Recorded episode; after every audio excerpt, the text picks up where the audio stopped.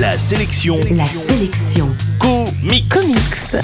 Salut, c'est Matt, l'animateur qui présente la seule chronique quotidienne consacrée aux comics. Et justement, la sélection comics profite des vacances de Noël pour faire son top 10 des meilleurs titres de l'année. Aujourd'hui, on s'arrête sur Saga, une série qui sort chez Urban Comics. La sélection comics. Marco et Alana sont issus de deux peuples qui sont en guerre. Ils n'auraient jamais dû s'entendre et pourtant ils viennent d'avoir leur premier enfant, un enfant métis, et donc témoin de leur amour que les gouvernements de ces deux nations en guerre vont tenter de faire disparaître.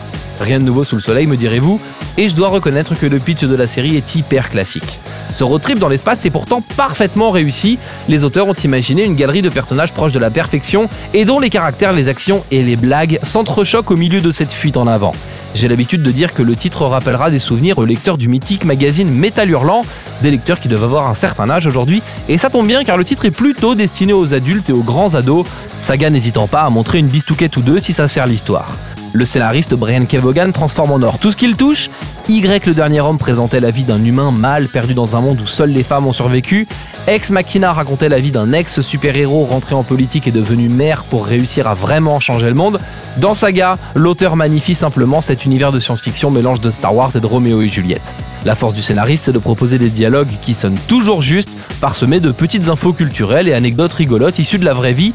En lisant ces séries, on trouve en plus plein de trucs à dire pour briller dans les dîners, et ça, c'est bien. La touche qui tue, c'est que la publication française de la série colle de très près à la publication américaine, un effort de l'éditeur que j'ai envie de saluer. En bref, la sélection comics d'aujourd'hui c'est Saga, deux tomes sont déjà sortis chez Urban Comics, le troisième arrive en tout début d'année, comme d'hab, vous les trouverez en comic shop et en librairie. La sélection comics. Retrouvez toutes les chroniques, les infos et les vidéos sur laselectioncomics.com.